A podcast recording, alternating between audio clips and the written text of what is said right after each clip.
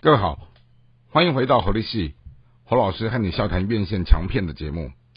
今天和大家聊的这部作品是在二零二三年的暑假七月档期上映的一部非常可爱的动画电影，电影的名称叫做《元素方程式》。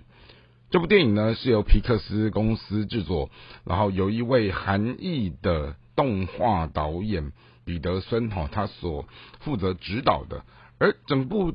电影的背景呢，它主要是以所谓的呃风、火、水、土哦这几个元素哦，把它拟人化了以后，然后让他们居住在一个多元文化的城市里面。而在这个多元文化城市建构的这样的一个异想世界当中，你就会发现到啊，风他们可可能会跟云啊、雾啊这些东西哈。做一个结合，他们就是在空中飘散呐，哈，或者是在空气中哈，怎么样的膨胀，甚至于缩小。好，那回到了水这一端呢，他们就是哈无孔不入的，可以变化成各种的这样的一个形状哈，渗透到各种的地方去。而所谓的火呢，他们就是热情如火，然后靠近什么地方呢？啊，那个地方可能就会着火。好，那身所以他们当他们出门的时候，可能身上都要。穿着一些类似像是那种什么防火设备这样的一个材质的东西当做衣服，好，那呃我们提到了土呢，这就很可爱，他们呢看起来就很厚实稳重，并且他们身上可能它会长出一些树叶啊、树木啊，啊充满生机的这样的一个。一个体态好，因此呢，当所谓的风火水土这四种不同元素可能看似相生，但是又相克的情况之下，如何让他们居住在一起，在一种多元文化的概念里面共生共长？那当然你也。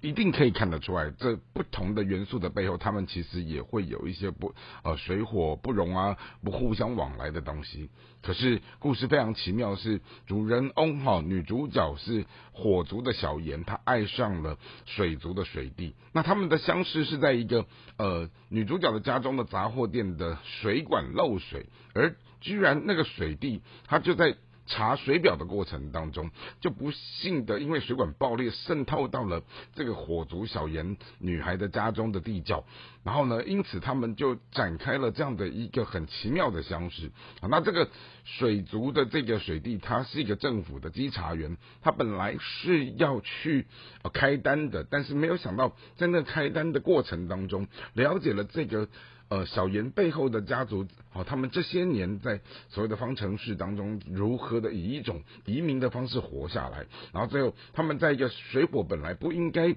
相视相融的情况之下，然后透过这样的一场捍卫家园，哦，让他们的杂货店如何呃能够从老旧的管线当中，然后去找到怎么样让它呃修护，甚至于去查出了整个水管漏水的原因，然后最后让这个家庭能够慢慢。的重建，然后甚至于从一个世代之间，他们面对所谓的呃，我们讲说。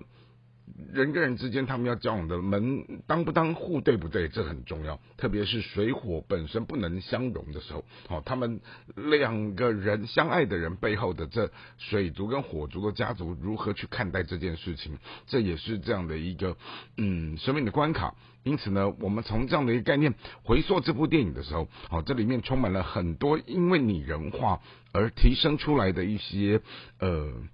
呃，趣味甚至于生动的东西，而当然拟人化的背后的过程当中，好，他们创作者也把这些所谓的风火水土，好植入了一种想象力的人心人性在这里面。因此呢，你就觉得说，整个故事看起来也充满了一种很奇妙的哲理。特别是整个受访的过程当中，啊，才知道说，原来这是啊